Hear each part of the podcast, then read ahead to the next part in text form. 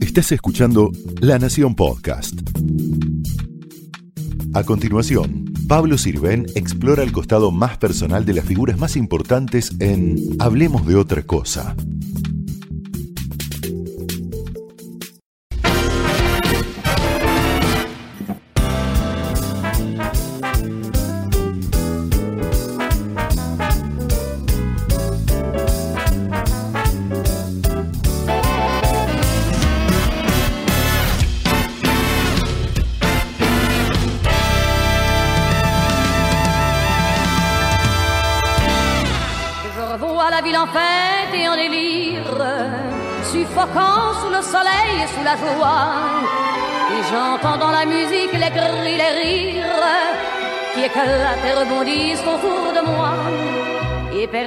Parmi ces gens qui me bousculent, étourdi, désemparé, je reste là.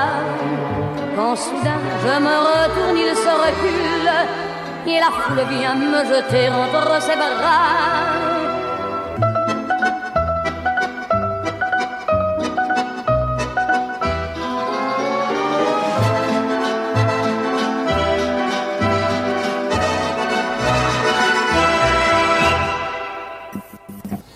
Bueno, muchas gracias Elena Roger por recibir Hablemos de otra cosa acá, en el Teatro Liceo, donde miércoles a domingos tenés ese exitazo, Piaf, y 150 años aparte del teatro, ¿no? Sí, es, la verdad que es hermoso. Vos sabés que Evita actuó en este teatro.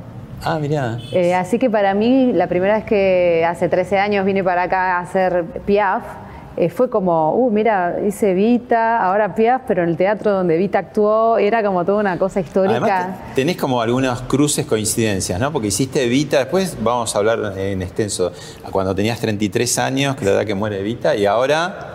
Y ahora, bueno, pero cuando la primera vez que hice Piaf no era la edad de no, que había muerto Ahora sí, ahora sí, la edad. No, bueno, pero eso es, te Sí, bueno, eh, a veces me gusta buscar esas coincidencias, como algo me traen. Y el teatro es un teatro bellísimo, que tiene mucha magia, que, es muy antiguo. Es de 1872 es el teatro más antiguo de la ciudad de Buenos Aires y el privado más antiguo de América Latina. Sí, sí. Se llamó El Dorado primero, tuvo varios nombres, ¿no? Hasta que creo que en 1918 le pusieron liceo. Sí. Y bueno, también Enrique Pinte estuvo como 10 años haciendo salsa criolla. Salsa criolla, este, casi normales. Después se convirtió un poco en, en lo de musical. Después Piaf, eh, casi normales. también estuvo mm, más de 100 mentiras, creo que se llamaba un musical, cabaret. Sí. Este, y menos mal que se salvó de, no de la picota, pero casi, porque iba a ser una, no sé, querían poner como una agencia de apuestas hípicas acá. ¿Puedes creer? En el año 93. Sí, lo puedo creer lo, puedo creer. Rottenberg. Pero bueno, por suerte se salvó. Sí. y lo tenemos acá con, toda esta, esta, antigüedad y bueno, que crujen los, los pisos. Pero está restaurado, se la ve muy brillante. Digamos. Sí, igual es antiguo, es un edificio antiguo. Sí, sí, sí. Pero tiene muy buena vibra, es muy lindo trabajar acá. Mm. Bueno, vamos. Vamos, dale.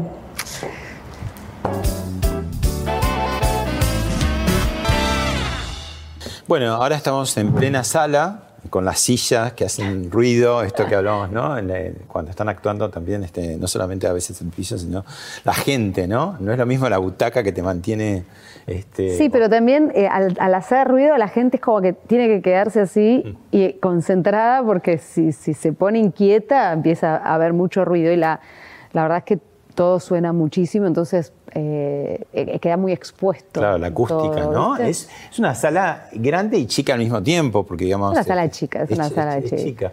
Ahora, e, esto que tiene como un ambiente de cabaret, que bueno, viene también cabaret que se había hecho antes de la pandemia, pero que también pega mucho con el personaje, ¿no? Un poco. En una época el personaje podría haber, claro, sí, bueno, de hecho, Cluj seguramente tenía una situación así, claro. que es su primer lugar de actuación así en público más importante. Sí. Este, bueno, fue una decisión de, de Rottenberg de, dejar. Eh, creo que ya es como está eh, una identidad del teatro, creo que ya como lo estipuló así, que no va a tener más butacas, no creo que lo vuelva a tener. Claro.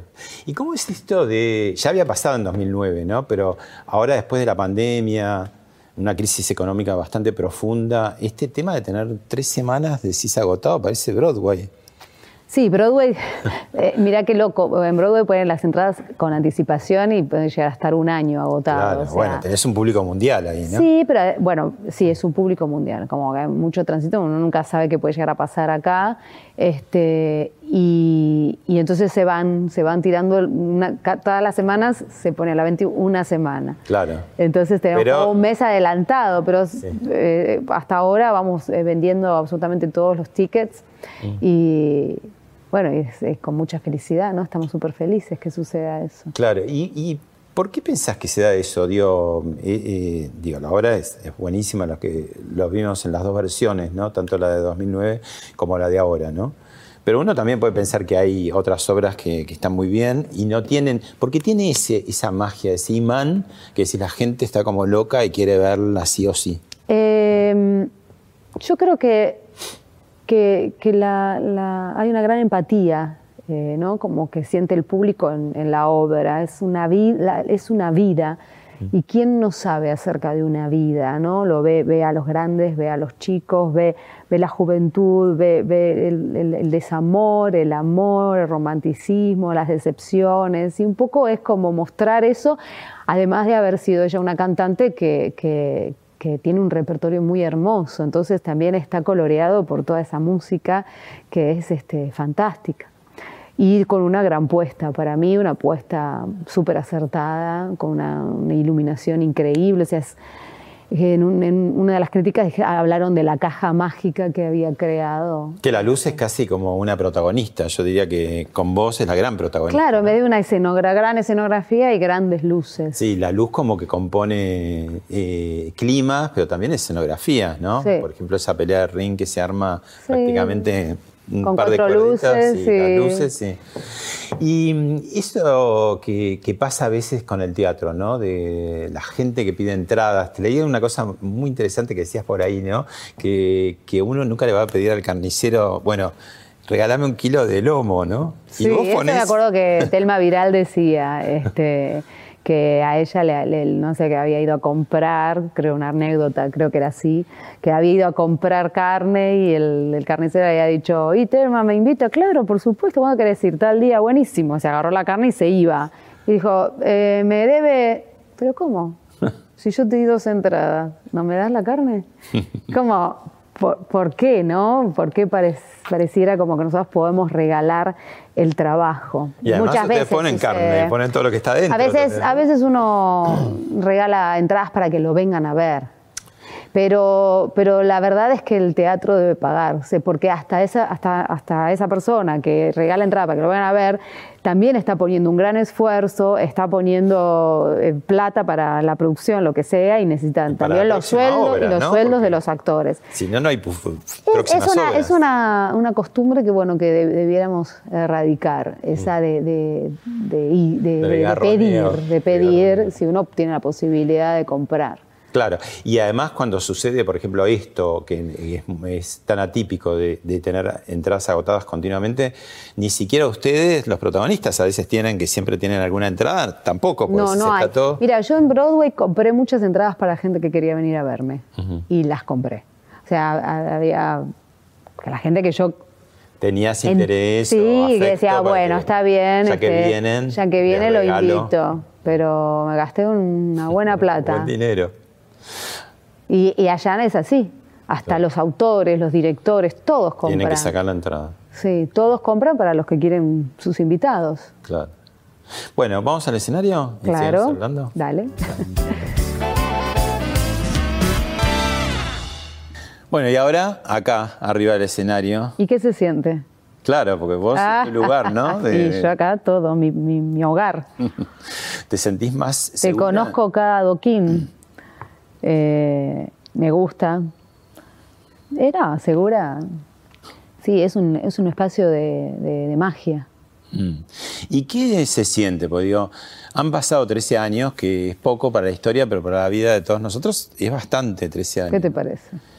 ¿Qué pasó entre aquella Piaf y esta Piaf? ¿Y qué pasó en el medio para vos? Y a mí me pasó la vida, me pasó hijos, tengo dos hijos, tengo un hogar, tengo una pareja, Este, construimos una casa. Eh, es ¿Y qué, mm, qué pasa cuando mm, esto que, que te decía, ¿no? El paso del tiempo también hace que la, la madurez que uno va teniendo, ¿no? Para el personaje, para la obra. Sí, entiendo también que, que entiendo las situaciones de otra manera, me transitan por otra manera. No es que antes no las entendía, pero eh, me pasan por otro lado. Eh, Es evidente que a todos nos sucede lo mismo, a todos los actores, porque solamente dos actores no son del elenco original. Así que todos nos reencontramos y todos tenemos esta segunda oportunidad de abordar el personaje. Todos son eh, los mismos y son distintos al mismo tiempo, ¿no? A- a que- En el sentido de que, bueno, que somos las mismas personas, pero Claro, pero por, por- por eso, o sea, em, abordar otra vez el personaje de cada uno, o varios personajes que tiene cada uno, desde después de 13 años, nos han pasado un montón de años, de, de cosas. Eh, Federico Jambi era el- la primera obra que hacía, por ejemplo, y después ahora tiene una carrera, y, y ahora es- está más, hasta te diría todos con, como con más seguridad al subirse al escenario, con más trayectoria, con, con más herramientas, todos, todo, incluida, incluida yo, y el director, que vino después de 13 años, después de haber ¿cómo se dirigido 70 obras, Jamie Lloyd. Jamie Era un Lloyd. joven director de 26, 28 años eh, que estaba dirigiendo sus primeras obras en Inglaterra y ahora ya lleva ca- casi 70 obras, hizo un montón de cosas en Inglaterra y en Estados Unidos. Y también, bueno, valorar esa amistad, porque yo lo conocí a él, dos pichones, éramos haciendo Evita en Londres, él era asistente de dirección y yo, bueno, la protagonista, pero que era la primera vez que hacía algo allá. Así que él estuvo al lado mío mucho. eh, y, y después fue muy hermoso en- reencontrarlo como director en esa época, en el 2008, y lo que pasó acá en Buenos Aires. Y ahora, después de 13 años, encontrarme también con una persona, con, otra persona, y, y cómo eh, también nos elevó a todos y las modificaciones que hizo de la obra. Eh, ¿en qué la consiste en, puesta. en general, digamos? En la apuesta, la obertura, modificó la obertura, modificó un par de números musicales. Estuvo unos cuantos días o semanas, ¿no? ¿Cuánto tiempo estuvo hasta...? Estuvo como 20 días, creo. Bueno, a mí me llamó la atención, cuando vine a verla, el preestreno, había un señor en una de las mesitas de acá, con cantidad de papeles, y anotando, anotando, anotando. Y yo pregunté, ¿quién es ese señor? Y era el director, digo. Y, y me sorprendió, y digo, como gratamente, pues digo, ¿cómo de este, este es como un mecánico que está ajustando todas las... Es hermoso porque él habla del detalle, del detalle que tenemos que cuidar todos todo el tiempo. Es una obra que, que tiene, pareciera que no, pero tiene muchísimo detalle, tiene un engranaje muy perfecto y todas las piezas van y lo que uno hace distinto afecta a todo lo demás que sigue. Y, y él eh, se tomó también mucho tiempo en la actuación de cada uno, en, en- en revisar y en, eh, en ponerle más consistencia a cada una de las escenas. Modificó la velocidad. Él, eh, como vos bien decías, me, me comentabas fuera de cámara que la primera vez que lo habías visto en el 2009, era una obra que era muy expeditiva. Hablaba muy rápido, toda la ta ta ta ta ta ta ta ta ta un entonces- clip por momento. Sí, y entonces él decía, se nota, eh, eh, se nota que era un director joven que no quería aburrir, de- decía. Y ahora quiero contar la historia de otra manera. Entonces eh, se tomó ese tiempo y bueno, agradecidos todos porque Bueno, como los buenos vinos, todos están añejados y entonces consiguen, no, pero añejados en el buen sentido, con, un, con un sabor este, con más profundidad quizás, ¿no? Sí, Bueno, vemos algunas imágenes de la obra. como quieras. Dale.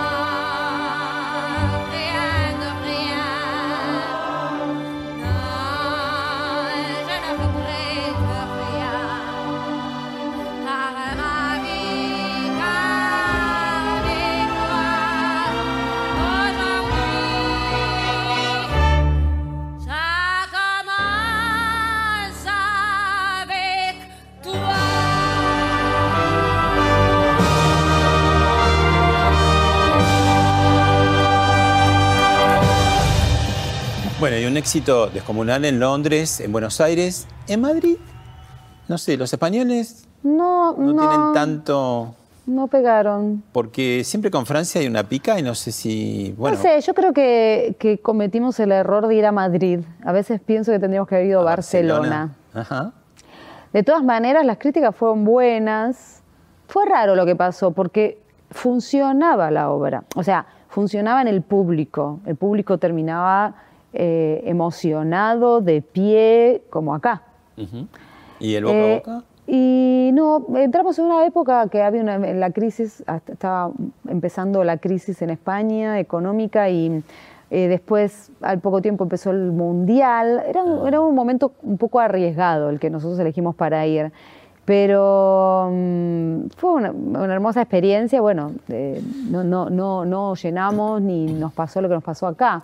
Pero viste que el, teatro es un misterio también. eh, hay, hay, bueno, distintas, eh, distintos factores que hacen que algo sea un éxito. El tema de la oportunidad, ¿no? Porque digo, por ahí eh, estrenás eh, un minuto antes o un minuto después, la misma obra en el mismo lugar no funciona. ¿Viste obras que de pronto van muy bien en un lugar, cruzan al teatro de enfrente y no, nunca se entiende por no qué? sé, evidentemente allá pasaba algo con el porteño, quizás con, con lo que como hablábamos nosotros, quizás que no estábamos en el circuito comercial, porque estábamos, si bien estábamos en el Teatro Alcalá, no estábamos en la Gran Vía. Eh, Mm. ¿Qué sé yo? Ahora, eh, eh, vos tuviste como mm, todos estos años de 2009 para acá, porque en 2009 fue corta esa, esa este, temporada precisamente porque fuiste para Madrid, ¿no? Y entonces siempre quedó como fue un exitazo decir que vuelva, que vuelva. Y vos nunca volvías, no era el momento. A los 10 años iba a ser, después la pandemia, y bueno, por No, fin. para los 10 años no se pudo, y pero menos mal, porque los 10 años eran el 2019 y Mm. nos hubiese agarrado la pandemia. Sí. Eh, Y los 150 años cayeron así como así, Cayeron sí, y además el director no podía para el 2019 y para ahora pudo también. Y para mí era importante volver a tener el mismo equipo. Creo que todo fue perfecto porque también mismo los actores. Por eso que el tiempo que pasó fue el necesario como decir, bueno, es este. Sí, creo que la pandemia también ayudó a, a- como a valorar también la obra, todo. Ujú.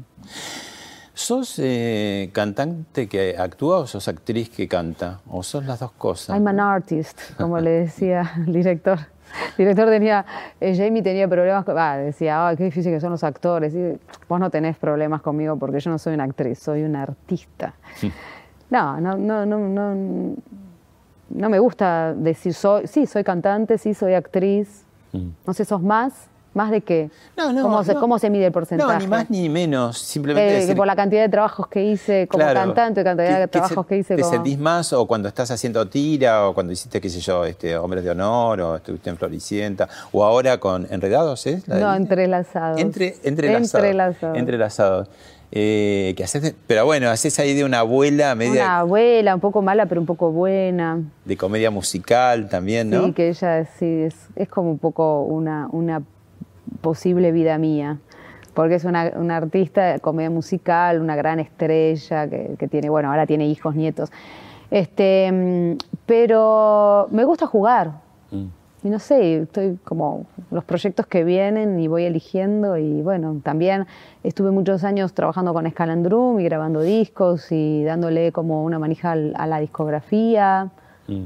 Eh, hay siempre algunas películas. Y eso, eso como eh, Tuve hijos, entonces ahí también medio, viste, como eh, alguna, viste que, que como que un poco se detiene el tiempo Claro. de profesional, ¿viste? decís, ¿cómo voy a volver con todo esto? ¿Cómo voy a salir de esto? ¿no? Sí. Y no, yo te decía, de pronto haciendo tiras, ¿no? Tiras donde no cantás, si de pronto te, te da esa cosa de extrañar, de decir, quiero. Nunca dejo de cantar porque mientras estoy haciendo la tira, a lo mejor puedo hacer un evento, un show en un lugar y va a ir a cantar. No, no te cambia. No, eso no. En teatro sí es, es más difícil estar haciendo otra cosa, sobre todo en una obra como esta, porque es tremendo el desgaste. Claro. Bueno, creo, creo, si, si no nos falla la producción, que, que tenemos como tu primera incursión televisiva. Ah. Vamos a ver. Número 9 de Elena Roger de Barracas. Yo se fue la prenda. Adelante, Elenita, toda Julián Subertí. ¡Qué bien cantó! ¡Qué bien cantó en el José! Estuvo sensaciones, ¿eh? ¡Ahí! ¡Sí!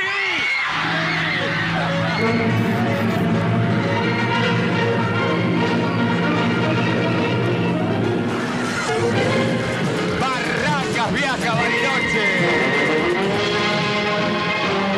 Y qué bien cantó esta chica un fragmento de la sonata.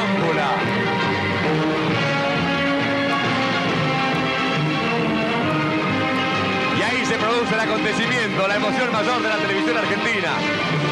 ¿Dónde está la ganadora, la niña de canto? Venga para acá. Bueno, contanos un poquito de tu actividad canora, porque me pareció fantástico lo que hiciste. Hace tres años estoy estudiando eh, en un conservatorio que es cerca de mi casa. ¿Es tu vocación real esa? Eh, no, no, no sé. ¿No? Pero mirá que está muy bien orientada, ¿eh? Lo has hecho. Yo, yo soy un lego en la materia, desde luego, pero me pareció que cantaste fantástico. A lo mejor. Bueno, te deseamos mucha suerte y te felicitamos nuevamente, ¿eh? Gracias. A lo mejor, ¿no? Mirá, Silvio Soldán puso la ficha, ¿eh? ¿Viste? Sí. Era un visionario. Y vos no, eh, realmente no, no tenías claro ahí. En esa época no sabía. Recién iba a empezar quinto año. Sí.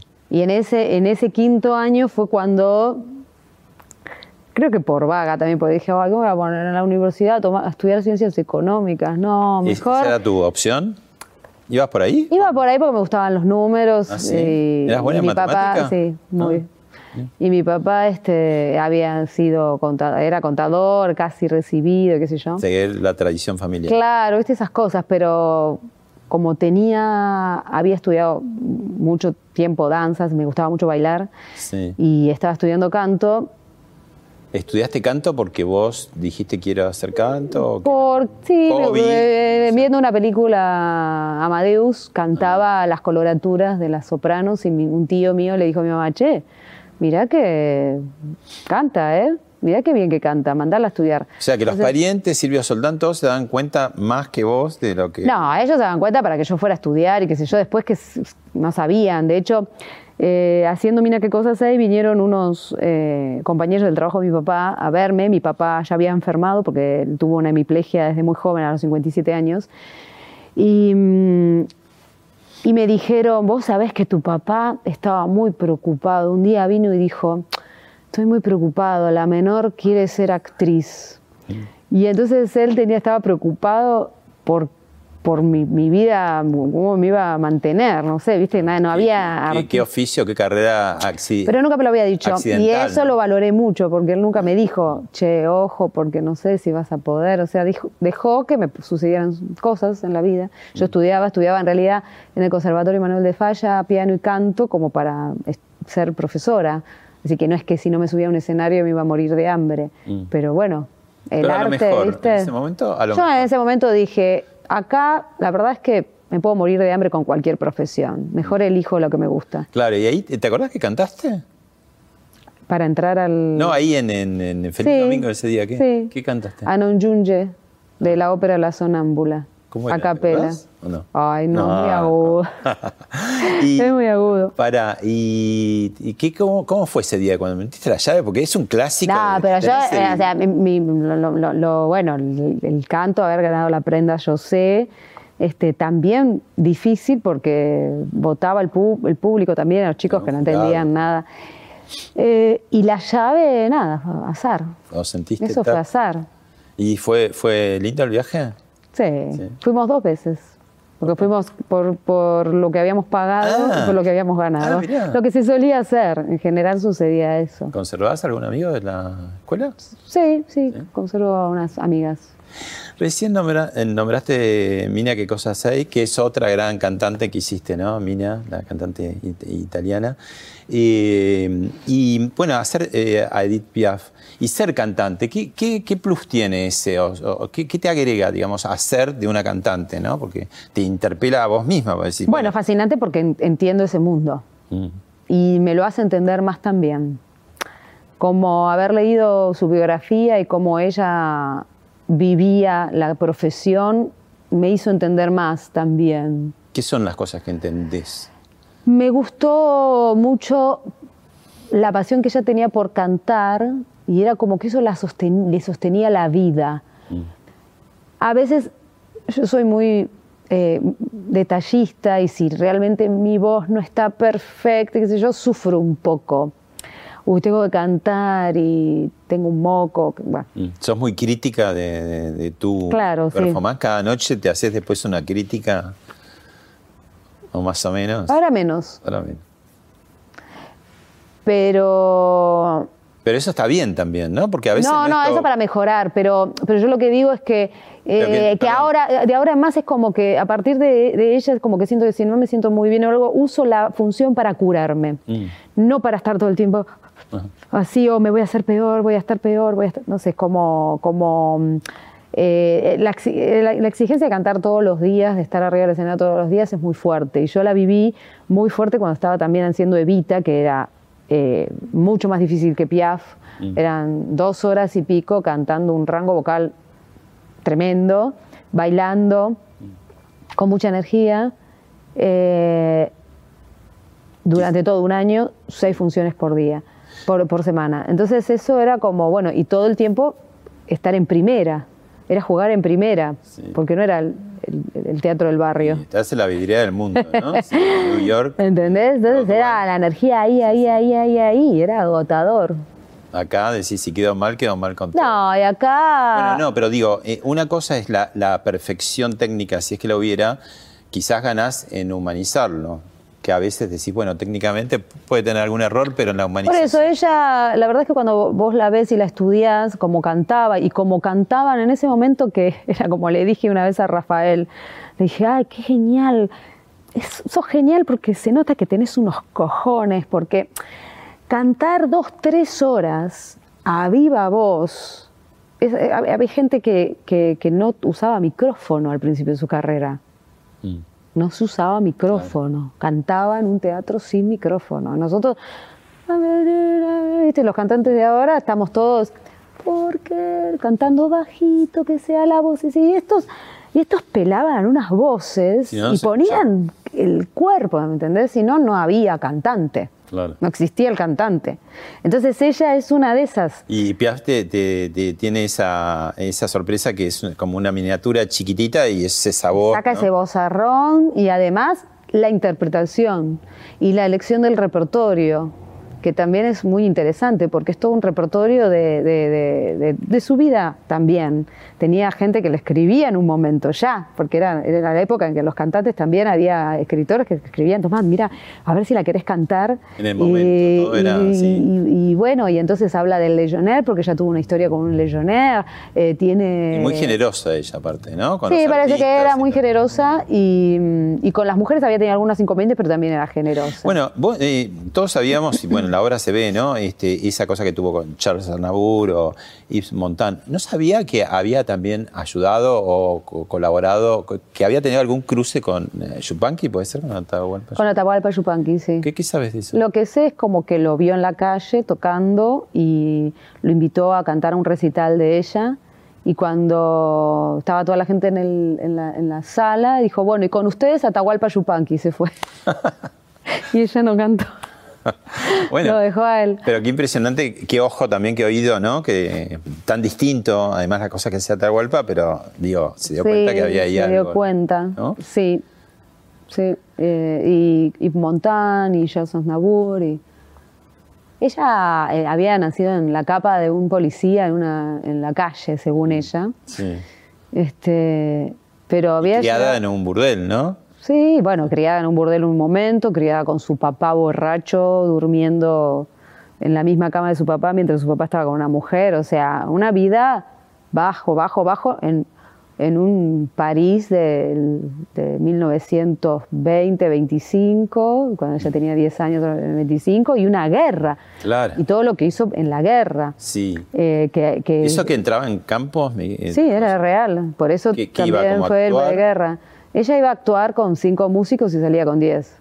O sea, se llevaba gente de. Se llevaba gente porque, eh, según, lo que, la vida según también. lo que cuenta la, la- la- obra, pero algo de real tiene, eh, falsificaban documentos, entonces ellos entraban con cinco músicos y se iban con diez. Claro. Y así iban sacando gente Ahora- de la, de la Eh, resistance. Te, te, te jugabas la vida.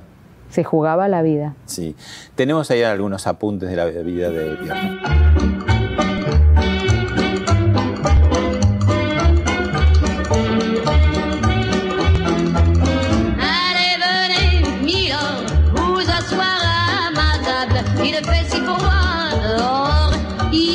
C'est confortable. Bueno, según cuenta la leyenda, Edith Piaf nace debajo de una farola frente al número 72 de la Rue de Belleville, en París, de padre acróbata Luis Alphonse Gassion, nacido en Castillon, en la región de Calvados, en Normandía, en el año 81, 1881, y de madre cantante ambulante, Aneta Maillard, de origen italo-argelino. Siendo pequeña, su madre, demasiado pobre como para criarla, la confía a su abuela materna, Eicha Said Ben Mohamed, originaria de Kabilia, una región montañosa del norte de Argelia, quien a su vez la entrega a su padre, a punto este de ir al frente en la Primera Guerra Mundial. Él la deja con su abuela paterna, que regenta una casa de prostitución en Bernay, en Normandía, donde Edith es criada por las prostitutas de la casa. Impresionante. Es hermosa, es- ella es hermosa. Me, me gusta mucho transitar su vida. Hay una cosa interesante que, que vos decís, viste que se habla mucho a veces de las constelaciones familiares, ¿no? de una misma familia. Pero bueno, uno podría decir genéricamente como que los artistas, los cantantes también son una familia, ¿no? Y que, que vos de alguna manera sanás cosas de ella o ella te sana vos. En realidad las constelaciones familiares que yo no hice ninguna, voy a aclarar, pero entiendo que se hace de distintas maneras. Puedes hacerlo como una, una sola persona, con, con elementos, o lo puedes hacer grupalmente. Y en esta cuestión grupal, no lo haces con tu familia, sino que lo haces con desconocidos, que el, el- el- el- el que eh, guía toda esta situación elige o vos elegís a distintas personas que terminan siendo gente importante de tu vida, como tu papá, tu mamá, tus hermanos, tu bisabuela, tu tatarabuela. No sé, una situación no, no le va bien con los hombres, ponele. Ponele. Entonces averiguas que tu tatarabuela Claro. eh, mató Buscamos a su ahí.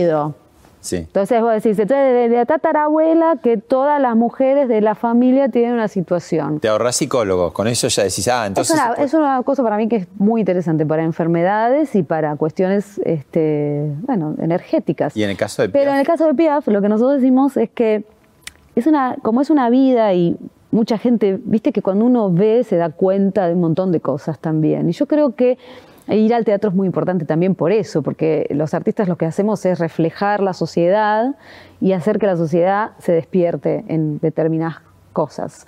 Entonces yo siento que, por supuesto, sanamos, nos sanamos a nosotros, sanamos a la gente que lo ve, sanamos a los, a los que lo vivieron. Me encanta creer eso para también ent- entender que energéticamente nos está sucediendo a todos algo que es importante. No es subirnos al escenario y, jug- y ju- jugar nada más. y, eh, no, es vital lo que hacemos los artistas. Y en esta obra, que también es tan importante y que va tan bien y todo, agradecemos el hecho de que vaya bien y que la gente empatice y que pueda, eh, se salga llorando, emocionado, pero no porque sufrió, sino porque le llenamos el alma o se, las deja- se dejaron llenar.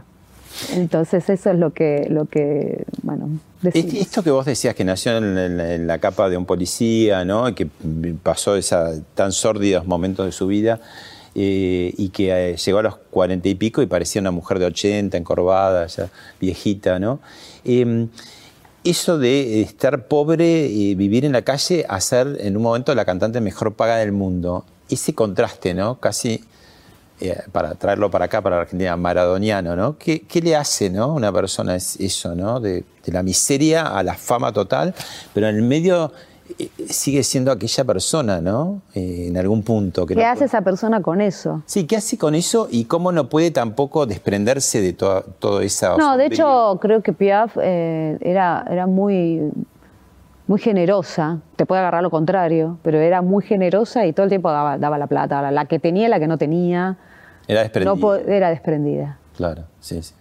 Pero mm, yo creo que dejó mucho y, y también, además, eh, abrió puertas para la mujer, su actitud, su, su decir, yo hago esto, yo me caso con un, con un chico de 25 y Claro, tengo una 40, época que era o no me caso, Sí. o tengo amantes, ¿qué me importa? Para una, para una mujer en esa época era, era terrible. Claro. Bueno, vos nombraste hace un rato Evita y tenemos algunas imágenes para ver.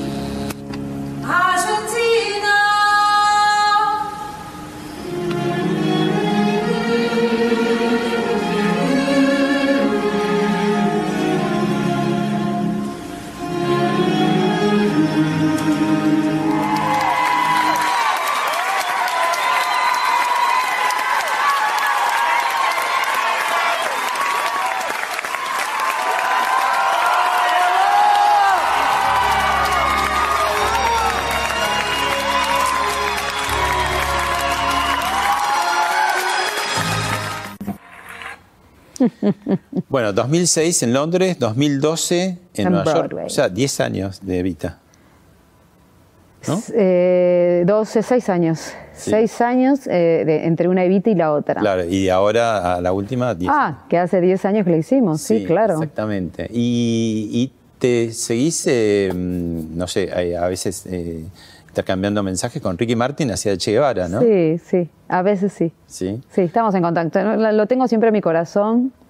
Este, sé que él también, de hecho, hace poco me mandó un mensaje viendo todo lo que posteaba de Piaf, todo, ay, me gustaría estar allá este, y poder verte. Y es una, una muy hermosa persona. Fue Yo tenía mucho miedo porque era un popstar y dije, claro, "Uh, ¿qué voy a trabajar Una con? amiga estrella, ¿no? Pero no, fue muy, muy lindo. Fue, fue buen, buen ambiente. Fue buen ambiente y fue un buen, buen líder porque eh, eh, eh, fue muy distinta a mi experiencia en Londres. En el 2006 la líder era yo porque era Evita. En el 2012 el líder era él porque más allá que no era el personaje Evita, él era el más popular. Claro. Y la gente lo venía a ver a él, más allá de la obra. Claro. Y él fue muy buen líder, se, se- se- se comportó muy bien, era, era muy trabajador, siempre muy atento a todos los compañeros.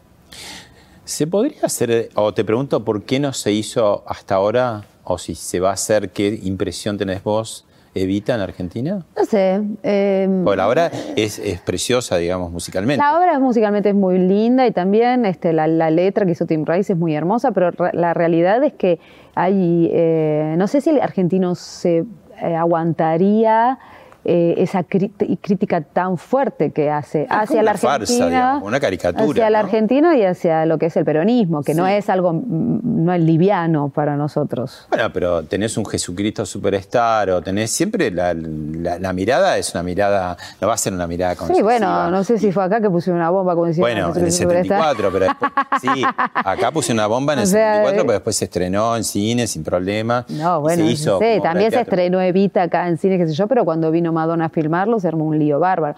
Y Copy hizo una Eh, versión y Vicuña hizo en Cervantes una Evita media transexual. ¿Qué Pero? Evita el musical, sí, es fuerte igual, nada, sí, por supuesto. Quizás estemos preparados ya para verlo, Mm. para verla. Lo pasa que... eh, ¿Y, y la harías? Ponele, ah, ya estamos eh, imaginando, ¿la harías si se diera esa posibilidad? en Ah, creo que no. ¿No? ¿Por qué? Porque ya fue. Ah, no sé, también yo ya estoy grande, qué sé yo, no sé si... No sé, habría que ver. La hizo Nacha, ¿por qué no la vas a poder hacer Sí, este, en su versión. Bueno, veremos. si la traen después y si me llaman? Claro. lo, lo- lo veré. Bueno, otra, otro momento tuyo para ver. A ver. cantando al sol como la cigarra después de un año bajo la tierra igual que sobreviviente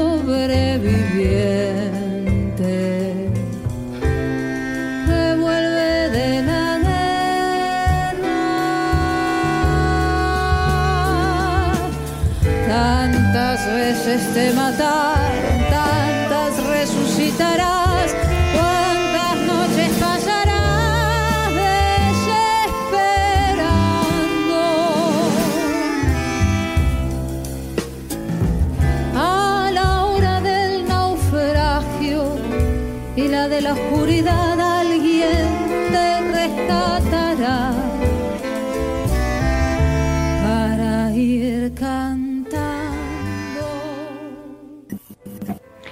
Este mm, fue como, fue como un, proyecto que no pudimos eh, defender propiamente porque eh, lo estrenamos y, eh, y el- en febrero y vino la pandemia.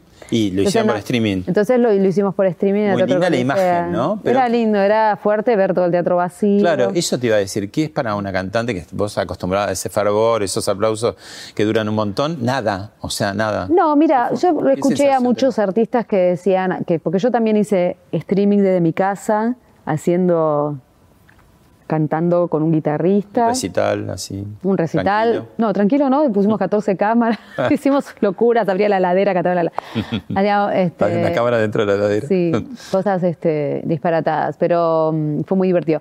Pero No, no me, no me faltaba el aplauso del público, no, no sentía, lo- sentía conexión con la música y lo disfrutaba. Como un trabajo en estudio cuando grabas un disco. Sí, no, no, no, no lo sufrí.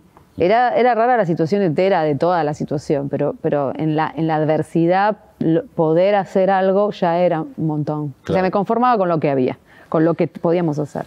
Y te leí en algún lugar que decías que, que no sos ambiciosa, que dejas que las cosas sucedan, ¿no? Y te- tu carrera, ¿cómo está hecha? De- ¿Elegís cosas? ¿Suceden las cosas? ¿Es una combinación de ambas? Y, y, algunas cosas las, las, Las como la- las deseé, por ejemplo, no sé, hacer mina en un momento de mi carrera que era muy, muy de muy pocos años, decidí hacer un, como una especie de unipersonal, algo donde yo me pusiera como protagonista y no esperar que alguien me ponga como protagonista. Ya había protagonizado, había hecho un rol en Los Miserables, el sábado por la noche, este, había sido elegida para hacer cabaret, que después se cayó por la, la- la- la crisis del 2001. Entonces este, decidí hacer Mina y eso, bueno, lo decidí yo. Ambrosio. Este, Valeria Ambrosio, con Valeria pergeñamos la situación, pero fue como un deseo mío, mío de ser eh, protagonista eh, de, de algo, poder hacer, cantar un montón de canciones yo, llevarlo yo adelante, y ella tenía el deseo de dejar de ser escenógrafa y de dirigir. Entonces, entre las dos, con nuestros deseos, salimos adelante con eso. Y después algunas cosas como Evita, yo estaba como a punto de dejar la comedia musical y vino el, el proyecto Evita, bueno, lo agarré. Después, ¿Por qué ibas a dejar una comedia musical? nada, fantasía de decir, bueno, ahora que ya hice Mina y que, y que- qué más, qué más puedo experimentar de, de- de algo que, que fui yo, yo misma haciendo la comedia musical que canto do- durante una hora y pico y qué más puede pasarme en la comedia dijo, musical. "Tomá". Y él dice, esto te puede pasar. Claro.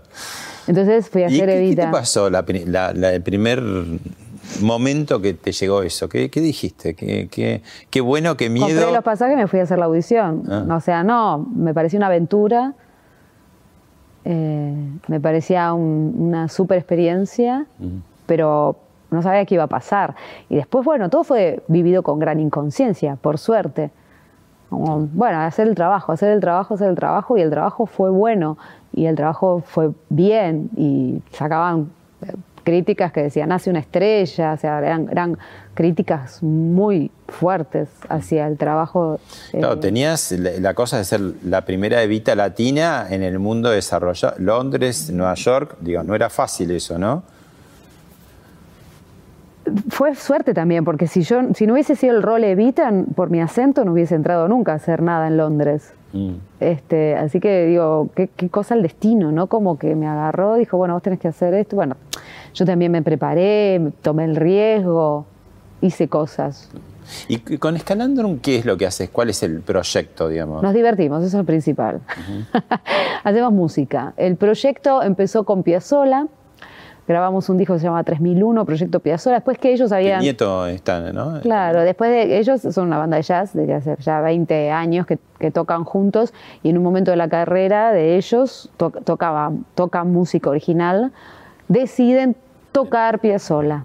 Por primera vez porque Pipi, que es el nieto, se había negado, como no quería hacer una carrera agarrado de la música de su abuelo, decide hacer Piazzolla.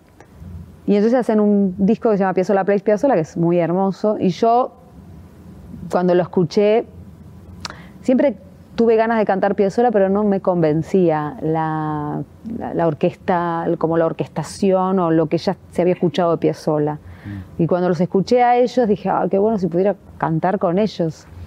Y bueno, y el destino dio otra vez, me hizo una tiki tiki tiki y en un momento me encontré cantando para el Museo Mar, para la inauguración del Museo Mar, Mar del Plata. Mar del O Plata. sea que tus deseos a veces se van encontrando como... Los deseos de todos. Si los deseamos fuerte, suceden. hacen, sucede. Bueno, otro trabajo tuyo tenemos para ver. A ver. Rebelión en la granja. Muerto el cerdo, sus perros.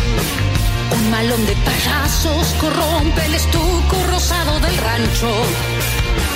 Mientras en la estancia blanca.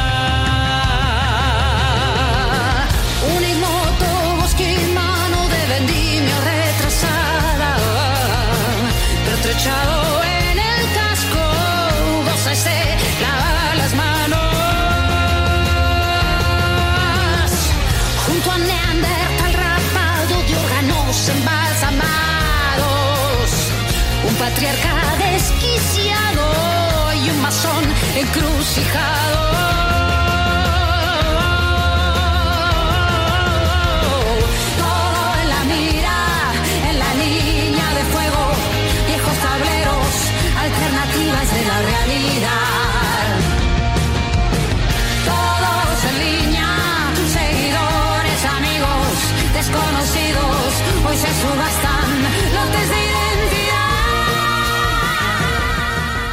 Bueno, y acá hiciste de, de una película, creo que de Netflix, era La Granja, ¿no? Hiciste como la... la- No, es una película que se estrenó en cines Ah, eh, de Ricardo Hornos, que mm, hice, simplemente canté la canción de los títulos, que se llama La Granja. Y, y bueno, es así como eh, otro género que me gusta. Ah, eso te iba a decir, si tenés algún género en particular o te gusta eso saltar a No, me gusta, viste, lo ir de acá para allá, tin, tin. Sí, me gusta lo ecléctico. ¿Y te y- gusta verte, escucharte? Ahora estoy más acostumbrada, sí, me sí, la verdad es que ahora presto más atención, grabo y estoy, a ver, dice, no, no, esto no me gustaba, algo otra vez. Eh, soy como, como me tengo que escuchar, no puedo no escucharme Y para trabajar. Ahora, ahora tenés Piaf por delante, bueno, 12, No se sem- sabe, 12 semanas que pueden ser no se sabe, sí, veremos. largando. ¿Y en tu cabeza está eh, puesta en el presente o empiezan los deseitos así para adelante, decir, bueno, después de esto... No, eh, ahora estoy tratando como de, de, mm, de hacer como, de, de entender cómo, dónde pongo a la madre y dónde pongo al artista, esto de, de- de irme tanto, sea, irme todas las noches, sea, después de pandemia, qué sé yo, estar acostumbrada a Ah, todo, dormirlos. 24 horas por 7. es como un poco, lo sufro más yo que ellos. ¿Qué edades tienen tus Eh, 8 y 4. Ah, y están... ah, Ellos están bárbaros con el papá, además, y los- los- la- la- una señora que nos ayuda, o sea, es como, están bárbaros. Sí. Y yo estoy cuando estoy. Pero me agarra como, ay, no los duermo, me agarra un poco como una angustia. Sí. Este, pero di- disfruto mucho, la verdad, de venir a hacer Piaf y también me hace bien desconectar de la casa para poder cuando voy disfrutar Conectar realmente. bien. Y, y pasas unos lunes y martes así a Sí, todo. a full. Ellos hacen muchas cosas, pero sí, los veo más. Y mm, de deseos, sí, la- pero ¿sabes qué? Como por primera vez es como que estoy disfrutando mucho el momento. No, no, no me da la cabeza como para ver, ¿y, después qué? Porque tampoco sé, eh, no sé qué. O sea, hay proyectos, hay, hay una película, está entrelazados tres, está- o sea, como que hay cosas. Cosas para hacer. Cosas para no hacer, el- música, siempre no va a haber cosas Piaf, para hacer. digamos, el- Pero el Piaf, estallido. este va a ser Piaf, va a ser la última vez que hagamos Piaf. Ah, nunca digas nunca digas nunca. Bueno, En 10 de vuelta. en pero, 160 años pero, pero sí la quiero disfrutar con todo. ¿Qué, eh, eso de. Por ahí una fantasía que tiene uno como espectador, ¿no? Eh, hacer to- todas las noches la misma obra, pero que no es la misma obra, ¿no? En este sentido, digo, a pesar de que es un mecanismo Piaf muy. es como una máquina que funciona para decir tiene que entrar todo. ¿Qué, qué es lo que le vas encontrando? ¿Qué vas conociendo nuevo? ¿Hay cosas nuevas que vas a conocer?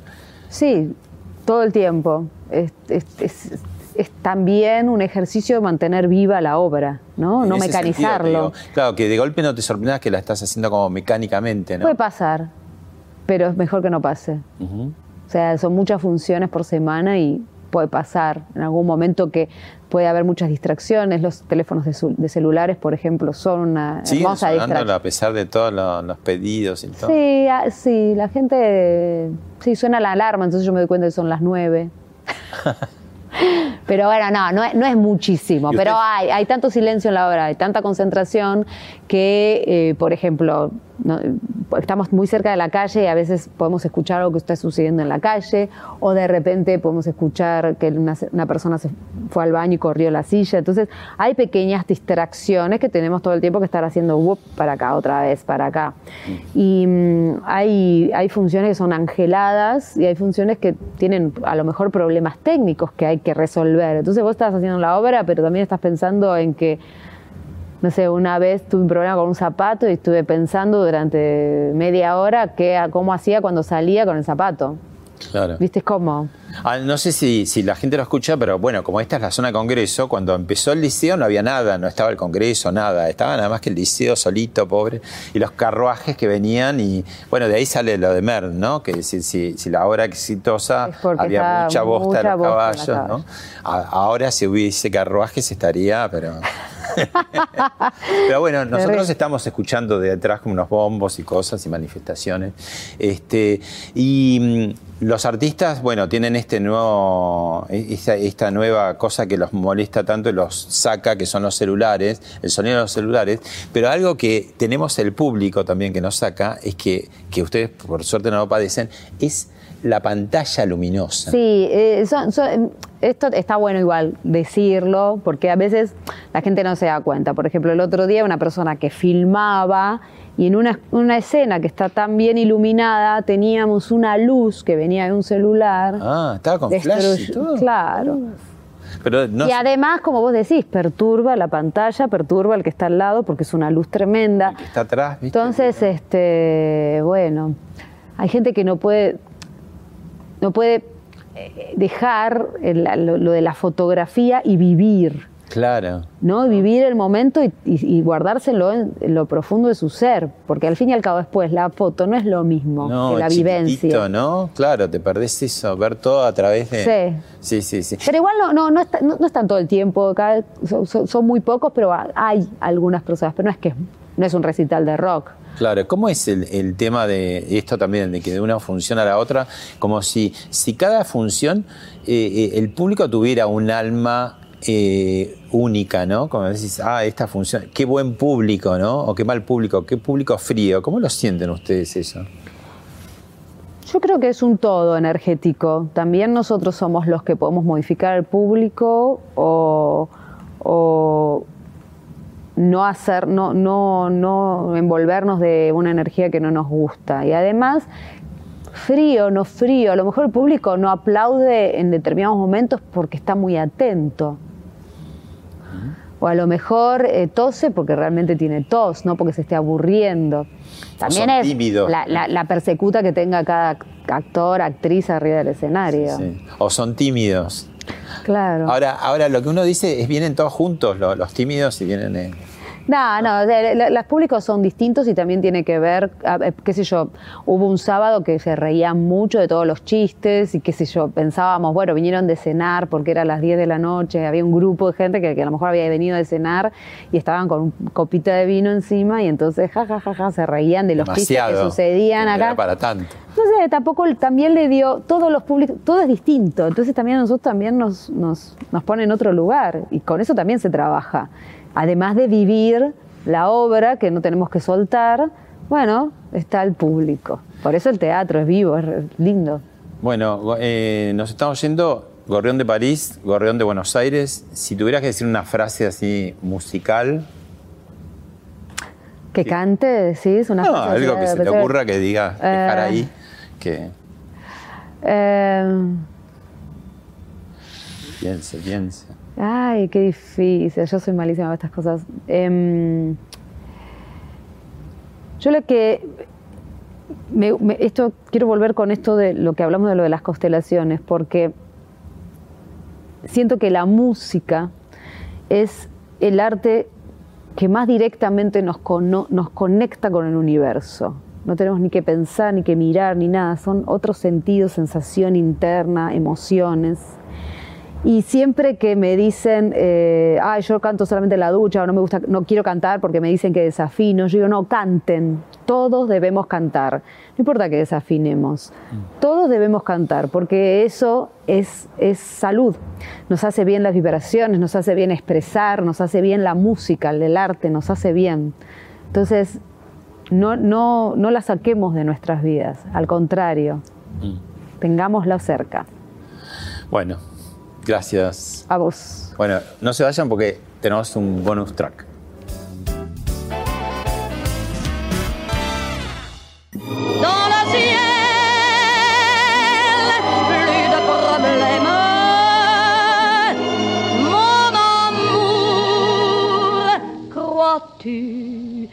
Dans le